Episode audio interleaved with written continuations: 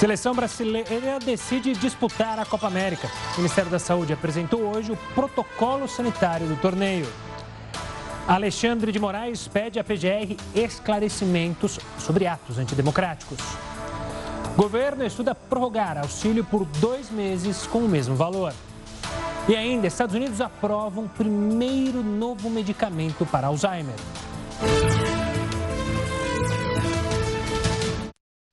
Olá, uma boa noite. Seja muito bem-vindo ao Jornal da Record News, que também está ao vivo pelo nosso canal do YouTube, no Facebook e também no aplicativo da Record News. Os jogadores da seleção brasileira devem sim disputar a Copa América. A sinalização veio hoje, um dia depois do afastamento de Rogério Caboclo da presidência da CBF. A seleção treinou normalmente para enfrentar o Paraguai pelas eliminatórias da Copa. Os jogadores já sinalizaram que vão disputar também a Copa América, mas antes podem divulgar um manifesto crítico à realização do evento. Em entrevista coletiva, o técnico Tite não confirmou. O tempo das manifestações é o nosso tempo, aquilo que nós entendemos ser correto. E quando eu falo nós, ela é a comissão técnica, eles são os atletas. Nós temos orgulho daquilo que a gente faz. Eu tenho um orgulho muito grande. Em Brasília, o vice-presidente da República, Milton Mourão, defendeu a realização do campeonato no Brasil e atacou o técnico Tite, que teria apoiado a resistência dos jogadores em disputar a competição. Eu sou do tempo que o jogador de futebol, quando era convocado para a seleção brasileira, era considerado uma honra, né? O técnico ele não quer mais, não quer, pô, o Cuiabá está precisando de um técnico aí, não está? É? Então, leva lá, sai, pede, pede o boné. É? Eu acho que isso é uma discussão, nesse momento, totalmente disfuncional. Hoje, membros da diretoria e conselheiros se reuniram aqui na sede da Confederação no Rio de Janeiro. A portas fechadas, eles discutiram a denúncia de assédio moral e sexual contra Rogério Caboclo, afastado a princípio por 30 dias. Se não voltar ao comando, ele vai ser o quarto presidente da CBF a ter o mandato interrompido. Quem assume por enquanto é o coronel Antônio Carlos Nunes de Lima, de 82 anos, que comandou a Copa do Mundo da Rússia em 2018. Se Caboclo for afastado em definitivo, uma nova eleição vai ser convocada. No início da noite, manifestantes se reuniram em frente à sede da Confederação. As faixas pediam o afastamento definitivo de Rogério Caboclo. Os advogados de Rogério Caboclo afirmam que ele nunca cometeu nenhum tipo de assédio e que vão provar a inocência dele na investigação da Comissão de Ética da CBF. Os ministros das Finanças dos países do Grupo dos Sete apoiaram o plano do governo do presidente dos Estados Unidos, Joe Biden, de reformar o sistema tributário global. A ideia é garantir um imposto mínimo de pelo menos 15% sobre os lucros das 100 maiores e mais lucrativas empresas do mundo. Para entender melhor esse assunto, eu converso com Douglas Gomes Filho, que é contador e sócio, fundador da DGA. Boa noite, Douglas. Obrigado pela participação aqui conosco. Quando a gente fala num tributo global, eu imagino que passa na cabeça de muita gente todos os empecilhos e as probabilidades de não, dar, não funcionar isso. O que foi decidido esse final de semana lá pelo G7? Tem chance de ir para frente? Uma boa noite, Douglas. Boa noite, Gustavo. Obrigado pelo convite. É, veja, acho que é importante a gente fazer um disclaimer aqui antes, uma, uma ressalva antes de, de, começar a discutir esse tema, porque é, a gente vai precisar, na verdade, esperar a decisão no, no mês que vem com o G20 para ver como que vai se regulamentar essa decisão que foi tomada pelo, pelo G7. Né? É, veja, no meu ponto de vista, o que, o que os Estados Unidos está buscando é uma equalização tributária no mundo porque o que acontece é que dentro das empresas existe sempre um planejamento fiscal para reduzir essa, esse impacto fiscal, naturalmente. Como isso vem decaindo ao longo dos, das últimas décadas, né, o, o, resultado tributável delas vem decaindo, é, por conta de planejamentos em, em, ambientes que você tem uma tributação mais favorável, como é, empresas de paraíso, é, países de paraíso fiscal e tudo mais, o que se está buscando, no meu ponto de vista, com isso, e óbvio que a gente vai esperar a regulamentação para entender melhor qual vai ser a aplicabilidade é, dessa, dessa lei que eles querem implantar, é fazer uma equalização, ou seja, é, aquilo que é produzido no país, que a tributação fique dentro do país. Porque hoje o que acontece? Grandes empresas conseguem fazer planejamentos e transferir suas sedes para lugares onde você tem um benefício fiscal maior e acabam produzindo resultado num país e tributando num outro que você tem um benefício maior. Então, naturalmente, isso gera um resultado maior para as empresas. Né? É, sempre que a gente fala em tributo, é, obviamente que não é, não é legal falar em tributo. Aumento de tributo significa você tirar poder das, das empresas, da economia, para concentrar poder nas, na, nos governos e, e nos, nos, países, né? No, na, na, gestão política desse dinheiro. É, mas como existe uma, um, entre aspas, uma guerra fiscal entre os países, né? Você vê, é, você tem Emirados Árabes, você tem Bahrein, você tem, ah, por exemplo, a Irlanda. A Irlanda tem uma alíquota reduzida de impostos. O que, que as empresas acabam fazendo? A Hungria se não me engano, Hungria 9% a tributação, né? Eles estão querendo taxar em 15% uma alíquota mínima com dois pilares. Primeiro é ter uma alíquota global onde você equalize essa tributação, ou seja, se você produziu riqueza dentro de um país que você não seja beneficiado por ter a sede em outro e que esse tributo, mesmo que a empresa tenha sede em outro país, que esse tributo seja calculado no país de origem onde a, onde a receita ou, ou a riqueza foi gerada. Eu acho que num num, existe, eu acho que prós e contras nessa situação. É, a questão da equalização, obviamente que os Estados Unidos está forçando isso, porque os Estados Unidos ainda é o maior país consumidor do, do, planeta, então naturalmente quem mais perde tributação são os americanos com isso, né? É, então é, eles estão forçando para que haja é, realmente essa equalização, para que não, não, não, seja simplesmente uma manobra é, societária que as empresas façam para transferir é, para uma outra sede, para um outro país, onde você vai ter uma tributação menor, mas a riqueza está sendo gerada onde ela deveria, onde ela deveria estar sendo tributada. No meu ponto de vista, eu acho que a equalização é, é saudável, porque eu acho justo você ter que pagar o imposto onde, onde a riqueza foi produzida, desde que isso não gere aumento de carga tributária, né? O que, que eu quero dizer com isso? É, por exemplo, no caso nosso aqui do Brasil, o Brasil já tem uma carga tributária elevadíssima. Se além dessa carga tributária elevadíssima ainda tiver que pagar um adicional de imposto, aí naturalmente isso não é saudável, não é salutar. Aí você pode... É, mas o que, o que eu... Você pode, pois não. se acontecer isso que você falou, você, você acredita que pode justamente as empresas fugirem, por exemplo, num cenário nacional aqui? Se você eu, eu, eu, não acredito nesse cenário no Brasil, porque no Brasil é, você, não, você não tem benefício fiscal, pelo contrário, né? A, a tributação no Brasil ela é complexa, ela, é, ela tem uma carga tributária muito alta, não só na. A tributação não acontece só na, no lucro, mas também no faturamento. Você tem tributos sobre faturamento no Brasil, o que dá um impacto muito grande na, na, na carga tributária nacional. Então eu não acho que isso vai acontecer. Eu não acho que, por exemplo, o Google vai sair do Brasil por conta dessa, dessa legislação. O que, o que essas grandes empresas fazem, que o foco é muito, principalmente nas techs, a princípio, né? Sempre começa com um princípio e ele acaba se expandindo quando a gente se fala de tributos e impostos, mas a princípio seriam as grandes, como você mesmo bem colocou, as 100 maiores empresas que geram os, os maiores resultados no mundo serem equalizadas na questão tributária. E Douglas, só para fechar, a grande dificuldade vai ser talvez convencer justamente esses países que você mencionou, países de paraísos fiscais, como a própria Irlanda, na, na Europa, que tem uma carga mais baixa, a entrar em um acordo? Essa vai ser a grande dificuldade para essa negociação seguir adiante? Eu acredito, eu acredito que possa haver sim essa dificuldade. Porque a Irlanda, na verdade, a gente está falando da Irlanda, não da Irlanda do Norte. A Irlanda do Norte está dentro do Reino Unido, e aí o Reino Unido faz parte do, do G7 já, né? Então, naturalmente, a Irlanda do Norte ela faz parte desse contexto. Mas a Irlanda, que é um país separado, que é, que é autônomo, lá na Irlanda você tem uma taxa tributária de 12,5%. A, a proposta inicial do Biden, inclusive, era de que essa taxa iniciasse com 21%, porque a média global que você tem de tributação hoje está na faixa dos 22%. Então, ele queria iniciar isso com 21%, mas isso ficou, não, não foi muito palatável para colocar isso em pauta, então eles estão iniciando com uma alíquota mínima de 15%. Ou seja, é, e esse 15 ele vai ser aplicado às empresas que tiverem mais de 10% de lucro na sua atividade.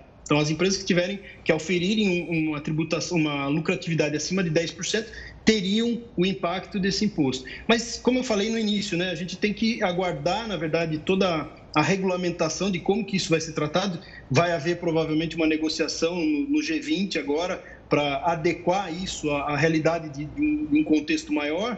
E com isso, a gente tendo a regulamentação, a gente vai conseguir entender qual é a aplicabilidade e qual vai ser o reflexo de tudo isso na economia do, do, tanto do Brasil como mundial.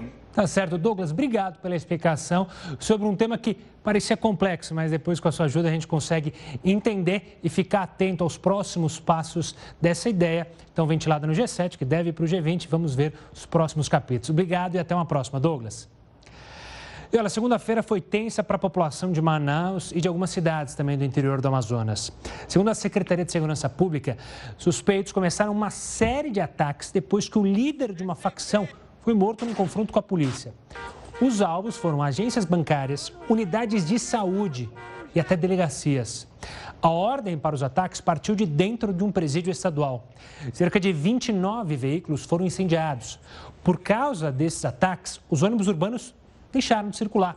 Escolas e comércio foram fechados. Até a vacinação contra a Covid-19 foi paralisada e a população se trancou em casa. O governo do Amazonas montou um gabinete de crise, colocou barreiras em pontos estratégicos e ainda solicitou o envio da Força Nacional. Até o momento, 31 pessoas foram presas. Ainda sobre os ataques, a repórter Natália Teodoro tem as últimas informações. Olha, o clima aqui em Manaus ainda é de insegurança depois dos ataques registrados na capital e em outros seis municípios do interior. Aqui em Manaus, os ônibus voltaram a circular hoje por volta de uma da tarde, mas com número reduzido, só 30% da frota. E esses coletivos já pararam agora às 7 horas, ou seja, hoje à noite não vai ter ônibus circulando aqui em Manaus. As aulas na rede municipal que foram suspensas vão ser retomadas amanhã normalmente, assim como a vacinação contra a Covid-19, que também não foi feita nesta segunda-feira em consequência desses ataques. O governo do estado pediu apoio de policiais da Força Nacional Nacional, porque reconheceu que não há efetivo suficiente para a capital e para o interior. O Ministério da Justiça já autorizou a vinda desses policiais, mas ainda não há uma data para a chegada deles por aqui. E agora mais informações sobre a Butanvac. Elas foram pedidas ao Instituto Butantan pela Agência Nacional de Vigilância Sanitária. De acordo com a Anvisa, a documentação que falta é sobre a análise da qualidade da vacina contra o coronavírus. O Instituto ainda não deixou claro quando vai mandar a nova documentação. É importante lembrar que a Butanvac é a primeira vacina brasileira contra a Covid-19. O imunizante já foi testado em animais e agora aguarda a liberação da Anvisa para começar novas fases de testes. O Ministério Público Federal abre investigações para apurar a responsabilidade sobre a realização da Copa América aqui no Brasil. E o Ministério da Saúde apresentou hoje, mais cedo, o protocolo sanitário do torneio. De Brasília, o repórter Yuri Ascar tem os detalhes. Boa noite, Yuri. Boa noite, Gustavo. Para o Ministério da Saúde, é possível receber a Copa América com segurança no país, desde que sejam seguidos os protocolos apresentados pela CBF e pela Comembol. E entre as medidas estão a realização de exames do tipo PCR a cada 48 horas e o isolamento de quartos e andares nos hotéis que vão receber as delegações. Já o Ministério Público Federal vai investigar possíveis violações aos direitos à vida e à saúde por parte dos organizadores e patrocinadores do evento. A Procuradoria Federal dos Direitos do Cidadão destacou que a cidade sede tem hoje mais de 80% de ocupação dos leitos de UTI por causa da pandemia. Gustavo. Obrigado, Yuri. Vamos então agora aos números de hoje da pandemia de Covid-19. Na tela, o detalhamento. O país tem 16 milhões 984.218 casos confirmados de Covid-19 desde o início da pandemia, o que infelizmente totalizou 474.414 mortes. Nas últimas 24 horas, o número de mortes chegou a 1.010, de acordo com os dados das secretarias estaduais e também do Ministério da Saúde. O governo federal está analisando a possibilidade de prorrogar o auxílio emergencial para os próximos dois meses. Nós voltamos em instantes com essa e com outras informações. Estamos de volta para falar que com mais de 94% das urnas apuradas, o candidato José Pedro Castillo passou Keiko Fujimori e lidera a disputa no, Peru. O vencedor será o quinto presidente peruano em três anos e vai assumir um país em completa crise. José Pedro Castilho e Keiko Fujimori disputam voto a voto a presidência. Um dos principais desafios de quem vencer vai ser a pandemia. Quase 2 milhões de pessoas foram contaminadas e mais de 180 mil morreram por Covid-19 no país. No México, além do coronavírus, há uma outra preocupação, que é a violência. Nas eleições legislativas deste domingo, duas cabeças humanas foram encontradas em sessões eleitorais. Isso na cidade de Tijuana, na fronteira com os Estados Unidos. Desde setembro, 36 candidatos ou pré-candidatos foram assassinados.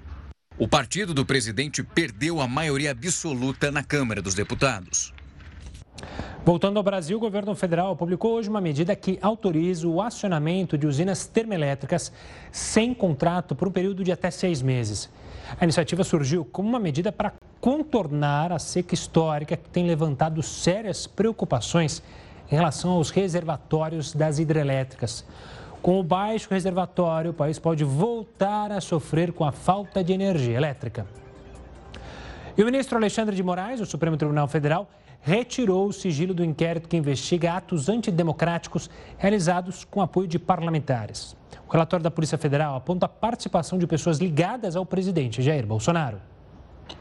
A investigação, com mais de mil páginas, apura o financiamento e a organização de manifestações realizadas ano passado por apoiadores do presidente Jair Bolsonaro. Os grupos faziam reivindicações inconstitucionais, como o fechamento do Supremo Tribunal Federal e do Congresso Nacional, e defendiam o AI-5, o mais repressivo da ditadura militar. Na ocasião, o prédio do STF chegou a ser alvo de disparos com fogos de artifício. A Polícia Federal concluiu que os atos foram organizados por meio de redes sociais que promoviam a disseminação de fake news. O Facebook e outras redes chegaram a derrubar vários perfis. Segundo o relatório, as contas envolvidas pertenciam a vários grupos e foram agrupadas de acordo com as cidades, a partir das quais eram operadas: Brasília, Rio de Janeiro e São Bernardo do Campo. Foram criadas ou gerenciadas por assessores diretos do presidente da República do deputado federal Eduardo Bolsonaro e por deputados estaduais do Rio de Janeiro e São Paulo. A Polícia Federal afirmou não ter conseguido utilizar determinados meios de obtenção de prova, como busca e apreensão e acesso ao conteúdo obtido pela CPI das fake news na Câmara, mas recomendou a continuidade das investigações. Apesar da recomendação de continuidade das investigações, a Procuradoria-Geral da República pediu arquivamento do inquérito na sexta-feira, cinco meses depois de pedir a apuração. O argumento é que a Polícia Federal não conseguiu provar a participação dos parlamentares acusados de promover os atos. Dez deputados, entre eles Daniel Silveira, do PSL, que chegou a ser preso em outra investigação sobre ataques aos ministros do Supremo, estavam no alvo do inquérito. A decisão de arquivar ou não as investigações caberá ao ministro Alexandre de Moraes, relator do caso no STF. Em uma atualização, Alexandre de Moraes pediu hoje explicações à PGR sobre o arquivamento do inquérito. O ministro Supremo também quer saber quais documentos vão para a Justiça Estadual e Federal caso as investigações prossigam. E o governo federal está analisando a possibilidade de prorrogar o auxílio emergencial para os próximos dois meses. O benefício poderá ser pago até setembro. Os valores seriam os mesmos, de R$ 150 a 375 reais. Para que o auxílio seja pago nos próximos meses, o Ministério da Economia vai abrir um crédito extraordinário de 12 bilhões de reais. Atualmente, mais de 39 milhões de brasileiros são contemplados com auxílio. Por falar em auxílio, a Caixa Econômica Federal anunciou reduções nas prestações do financiamento imobiliário. Vamos falar com o Heródoto Barbeiro, porque ele tem dicas sobre o que fazer com as prestações da casa própria financiadas pela Caixa Econômica. Existe a possibilidade de um perdão da dívida, Heródoto? Uma boa noite. Bom, Gustavo, perdão não. não existe almoço gasto, como você sabe, já falaram aí. Mas é interessante que essa decisão da Caixa ela vem exatamente num dia em que a economia brasileira está em espiral. Infelizmente, uma espiral que está subindo. Pelo sexto dia consecutivo, a Bolsa de Valores bateu recorde.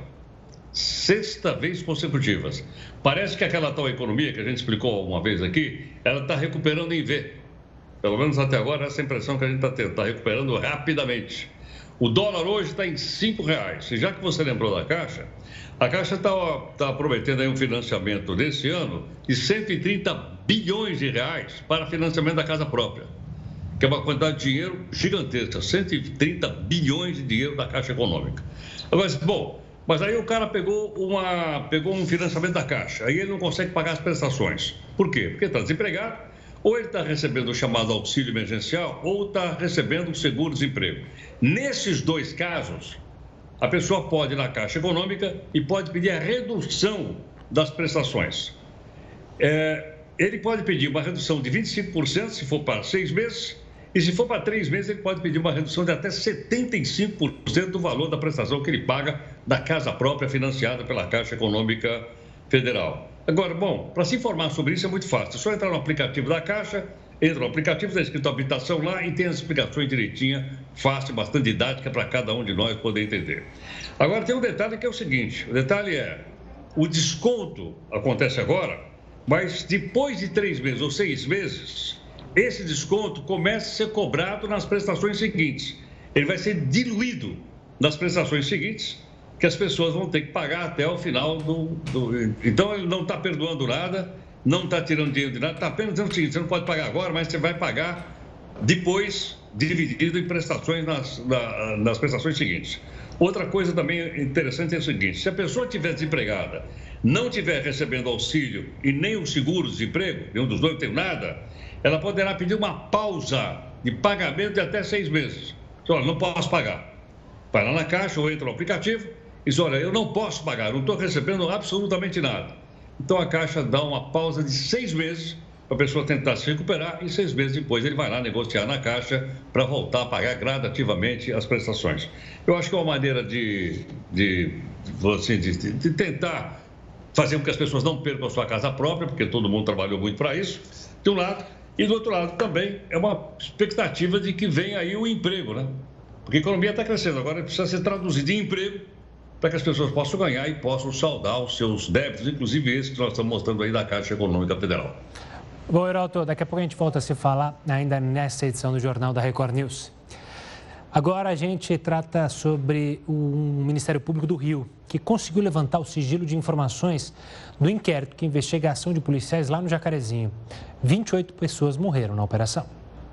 30 dias depois, a polícia mantém a posição de que não houve excessos. Nas investigações, não há ainda qualquer elemento que me diga que houve execução. Havia uma ordem de enfrentamento maior. Essa ordem foi cumprida à risca pelos traficantes que atiravam para matar na polícia. A polícia reagiu à ação deles. A operação foi planejada durante 10 meses. Assim que os policiais entraram na comunidade, um agente foi baleado. André Frias tinha 48 anos e morreu no hospital. Outras 27 pessoas morreram no confronto. De acordo com a polícia, 25 tinham antecedentes criminais e dois eram investigados. Presidiários do complexo de Jericinó fizeram uma homenagem aos mortos. As informações do serviço de inteligência apontam que eles fizeram um minuto de silêncio e leram em voz alta o nome de cada um. Duas investigações estão em andamento. Uma aqui na Delegacia de Homicídios e a outra no Ministério Público Estadual, que conseguiu permissão para tornar pública parte dos dados da operação. O restante do inquérito continua sob sigilo de cinco anos, determinado pela Polícia Civil. O motivo do sigilo seria evitar que os traficantes conheçam os métodos de operação dos policiais foram mantidos em segredo nomes, endereços e imagens das pessoas envolvidas, além de testemunhas. Foram tornados públicos documentos como ofícios de requisições e laudos técnicos. A Defensoria Pública acompanha os familiares dos mortos e os moradores da comunidade. A violência que elas passaram, ninguém merece passar. É, isso não pode passar batido. E a vacina da Pfizer reduz pela metade a chance de infecção pelo coronavírus 13 dias após a primeira dose. A gente traz mais detalhes sobre isso e muito mais aqui no Jornal da Record News, logo depois do intervalo. Estamos de volta com o Jornal da Record News para ver o número os números da vacinação aqui em todo o país. Como é que está a situação de quem toma a primeira dose, de quem toma a segunda dose? Primeira dose, a gente atingiu a marca de 50 milhões 236 mil e 65 pessoas já vacinadas já receberam a primeira dose. A segunda dose, o número é bem inferior, 23 milhões 210 mil 698, de acordo com dados com o, do R7. Ainda sobre vacinação, a Organização Mundial da Saúde diz que está negociando a doação de vacinas ou de dinheiro com o grupo dos 20 países mais ricos do mundo. O que é recebido pelo consórcio COVAX Facility pode beneficiar nós, aqui o Brasil. Para entender como funcionam as doações, a gente conversa agora com o ex-presidente da Anvisa, Gonzalo Vecina. Vecina, boa noite, obrigado pela participação aqui conosco. Como é que funciona? Porque o que a gente ouve de informações, eu já ouvi que a Espanha ia doar vacina para o Brasil, para a América Latina. Os Estados Unidos também fala sobre essa doação. É rápido? Deve chegar logo ou a gente não pode contar com o ovo antes da galinha? Bom, boa noite, é um prazer estar aqui com vocês e com os telespectadores da Record News. Veja, é, o Brasil é um país de renda média, nós não somos os países mais pobres, nós somos um país que está no meio, né? Então, eu tenho um pouco de desconfiança que países ricos vão fazer doações para o Brasil, mas é possível. É, neste momento, aparentemente, é, os Estados Unidos me parece que é o país mais à frente de ter uma doação de uma parte dos, das vacinas que eles compraram a mais, eles compraram vacina para vacinar quatro vezes a população americana. Então, obviamente, vai sobrar vacina e o problema deles era fazer o equilíbrio entre a chegada das vacinas e a vacinação.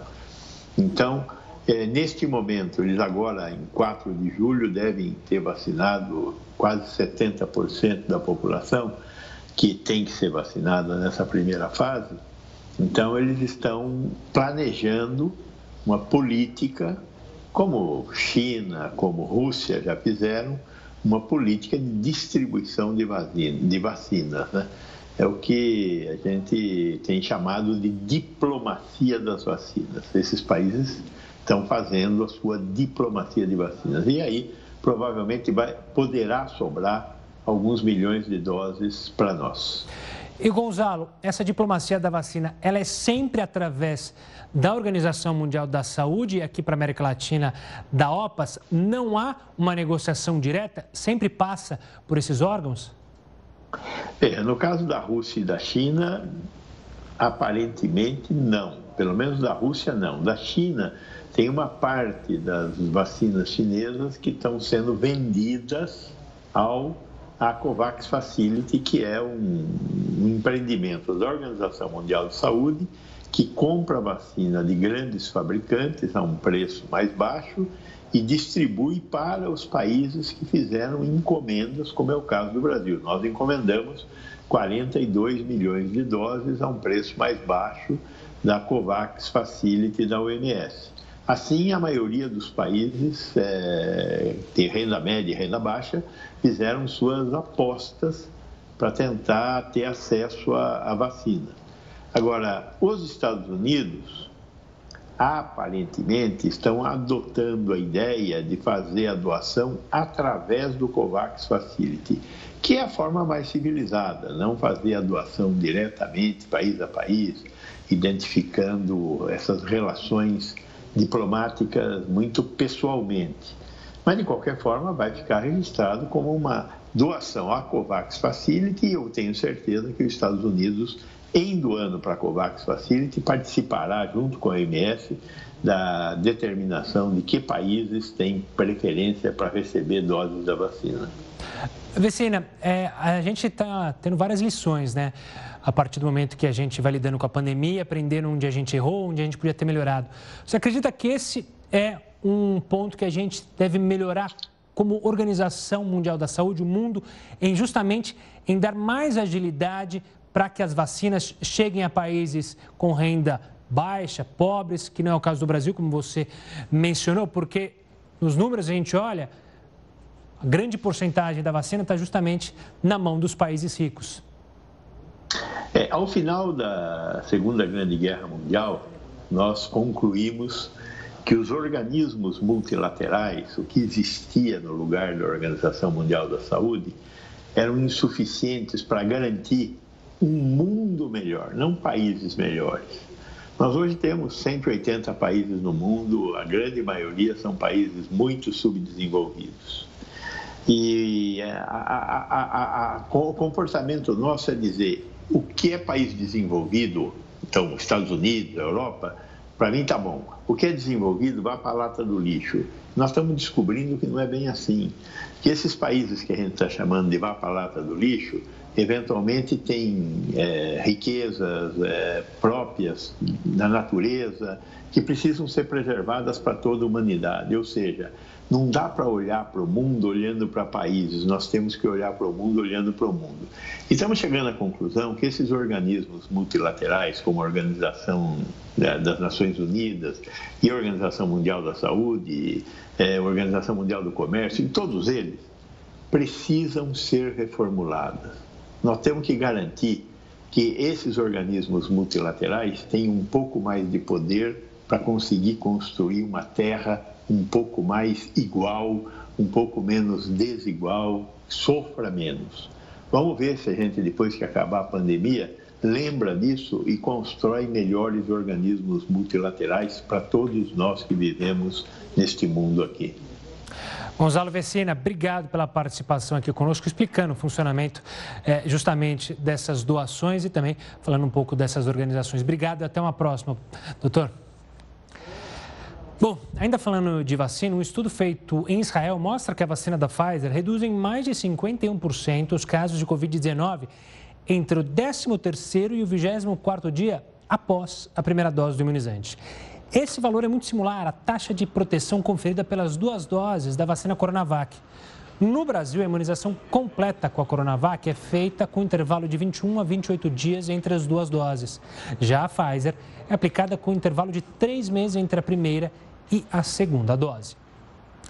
Estudos realizados em diversos países investigam se diferentes doses das vacinas podem ser misturadas.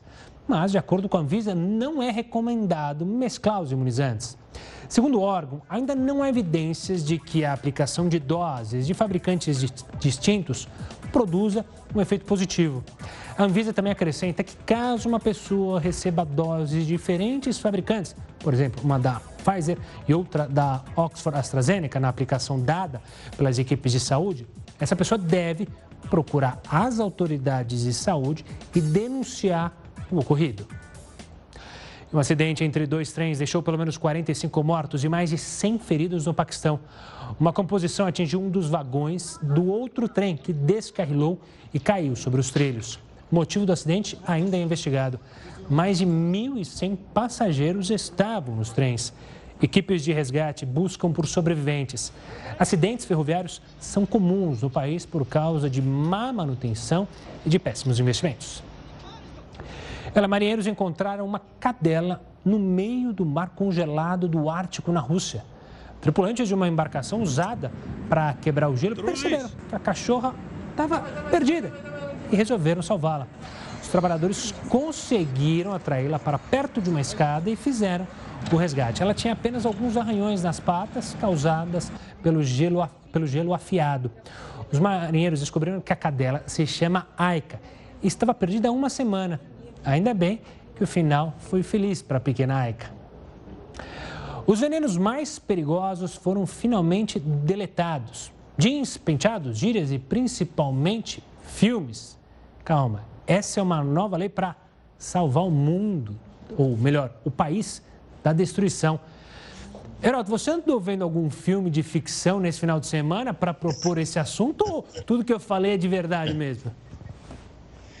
Olha, Tomara que fosse ficção realmente, mas é, mas é verdade. Está aí o país que o pessoal já está identificando. O que, que é considerado lá perigoso veneno? Um cabelo desse estilo que você está usando, não pode. Jeans que você vem trabalhar aí, também não pode. Gíria, essa que a gente usa aqui, também não pode. E principalmente se você for pego com filmes, dramas, filmes comuns, desses que passam na sessão da tarde, se você for pego, você está ferrado lá na Coreia do Norte. Por que razão? Você tem uma ideia? Um cidadão foi pego lá é, com um filme da Coreia do Sul, mostrando um drama, um, um, um caso de amor. Muito bem.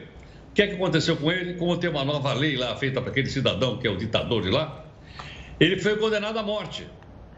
E mais, os vizinhos do quarteirão onde ele morava também foram obrigados a assistir o fuzilamento. E um deles deu um depoimento dizendo o seguinte, que a pessoa que ia ser fuzilada chorava tanto que a venda dos olhos dele ficaram úmidas, de tanto que ele chorou e ele foi fuzilado lá. Agora, essa nova lei diz o seguinte: o cara que for pego contrabandeando chip ou CD ou cabo USB ou qualquer dessa, dessa, dessa parafernália de internet para dentro da Coreia do Norte, isso é considerado crime de traição, pena de morte por contrabando desses produtos lá para a Coreia do Norte. Por incrível que pareça, o Kim Jong-un, aquele que encontrou com, com, o Trump, aliás, nem sei como ele deixou o Trump lá, porque o Trump com aquela cabeleira toda pintada de amarelo, está fora do padrão da Coreia do Norte. Mas o homem foi lá, né? E o Kim Jong-un estabeleceu o quê? Estabeleceu também um lockdown. Ele é o rei do lockdown. O homem adora o lockdown. Só que a, o país dele vem em lockdown muitos anos antes da pandemia que tem lá. Então, por incrível que pareça, é isso que está acontecendo. E mais, se você for pego com um crime leve, como por exemplo, eu estou escondendo aqui um chipzinho, você pode pegar de um, três ou 15 anos de trabalho forçado numa fazenda qualquer da Coreia do Norte, que nesse momento se ressente de fome e está absolutamente sem vacina. Agora, não falta dinheiro para míssil e não falta dinheiro para bomba atômica, como a gente já mostrou muitas vezes aqui no jornal, viu, Gustavo? E aposto que não falta dinheiro também para ele assinar a televisão por assinatura lá e assistir os jogos de basquete, que ele é fã. Inclusive o Dennis Rodman, aquele ex-jogador famoso que já se vestiu de noivo, jogou na época do Michael Jordan, vivia lá na Coreia do Norte jogando basquete com Kim Jong-un. Enquanto isso, a população, como você mesmo disse, sofre. Heroto, a gente volta a Aliás, lá tem três, viu, tem três canais de televisão lá, você pode escolher. Quais são? É o canal 1 um do governo, 2 do governo e 3 do governo. Você pode escolher, tem liberdade de escolha lá na Coreia do Norte, que é um país comunista, como todo mundo sabe. Tá à vontade, né? Ironias da vida. Heroto, daqui a pouco a gente volta a se falar. Agora a gente conta a história da construção de uma ilha artificial que está causando uma polêmica danada na Dinamarca. O início das obras no porto de Copenhague está previsto para começar em 2035 e terminar só em 2070. A proposta foi apresentada em 2018 e teve autorização imediata pelo município. Pelo menos 35 mil pessoas que serão conectadas ao centro por um túnel no porto e uma ilha de metrô. O problema é que alguns moradores da região estão insatisfeitos com o projeto. Segundo eles, a construção da nova ilha vai causar prejuízos e transtornos durante décadas. Outro ponto que foi alvo de críticas é o baixo estudo de impacto ambiental das obras na região. E não muito longe dali, a Noruega anunciou a vitória contra a pandemia do coronavírus. Pois é, a gente explica isso daqui a pouco, no próximo bloco.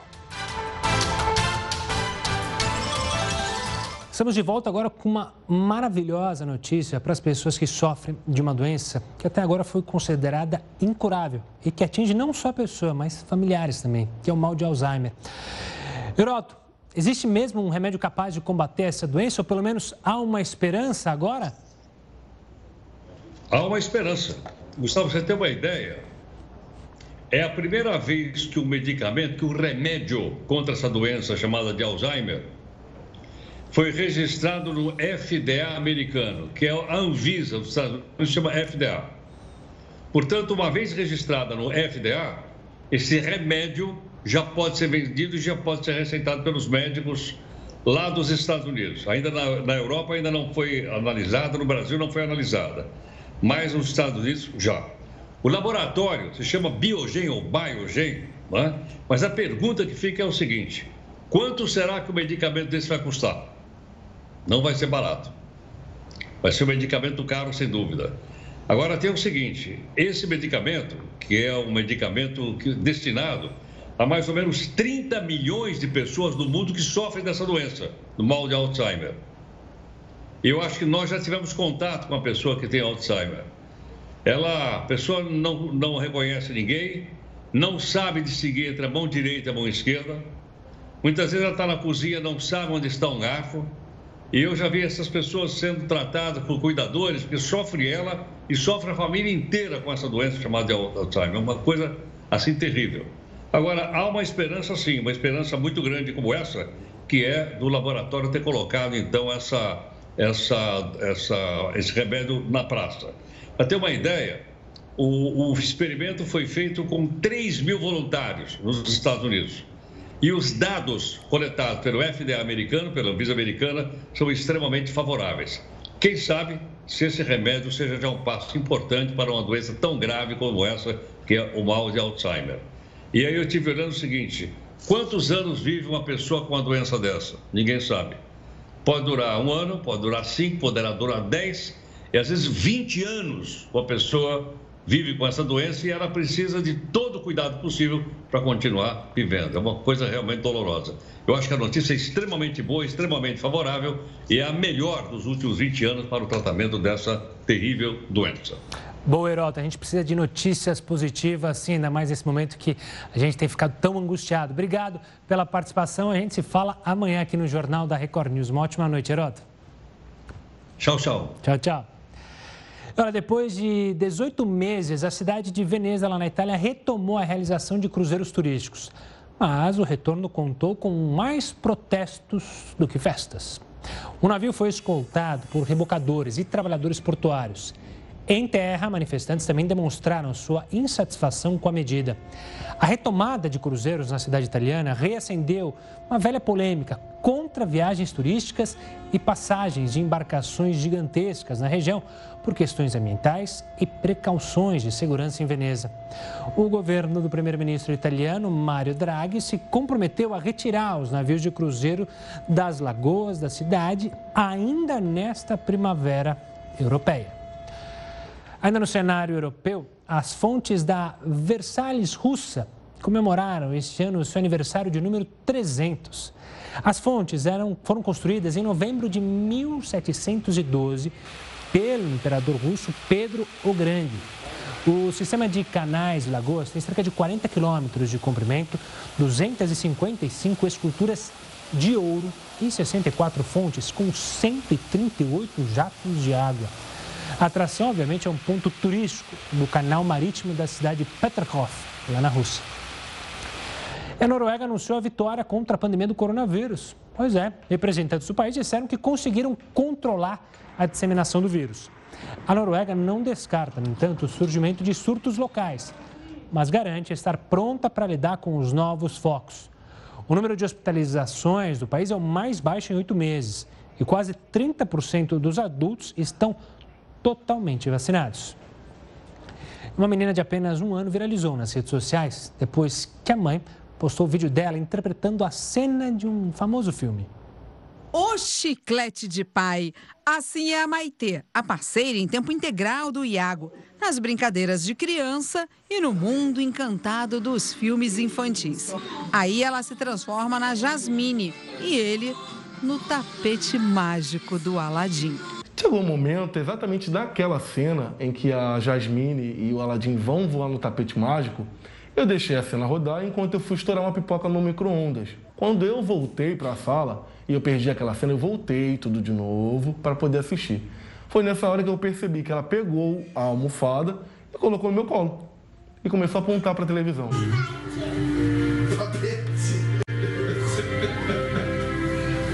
A brincadeira é tão boa que ela cumpre várias funções. A Maite se diverte, ela fica calminha e depois, gente, ela cansa. E aí, olha o resultado disso. Um soninho bem tranquilo, sonhando com esse mundo lindo, tão encantado da imaginação. Os pais também sonham. Querem levar a Maitê para conhecer a Jasmine na Disney. Difícil é saber quem vai se emocionar mais. Acho que os dois, sabia? A gente é apaixonado mesmo por parque, por Disney, por esse universo, assim, a gente gosta muito. Era um sonho nosso, a gente não pensava em Maitê ainda. Ela veio e aí, com a oportunidade dela ser criança, a gente ia pagar bem menos, né? Tem muita coisa que ela não paga por ser criança e nós iríamos. Só que infelizmente o consulado fechou, veio a pandemia, e aí é um sonho que a gente vai tentar. Está nos planos. Tá nos planos. Mas uma coisa a gente já sabe e vai deixar aqui registrado, Maitê, para quando você crescer. Seu pai é ciumento, tá? Olha o que te espera quando você chegar em casa com um Aladim a tiracolo. Tá muito longe, não quero nem pensar nisso. Você vai se transformar no Jafar? Exatamente isso. Eu vou, eu vou, tentar ser menos. Menos. Eu não vou ser tão cabreiro assim, não, mas a gente faz aquela dura ali só para botar ordem e dizer, ó, minha filha, cuida porque senão. Bom, Maitê, Se esse príncipe tiver um tapete mágico que te leve para conhecer um mundo novo, quem sabe seu pai não seja tão bravo assim. Olha, eu vou lhe mostrar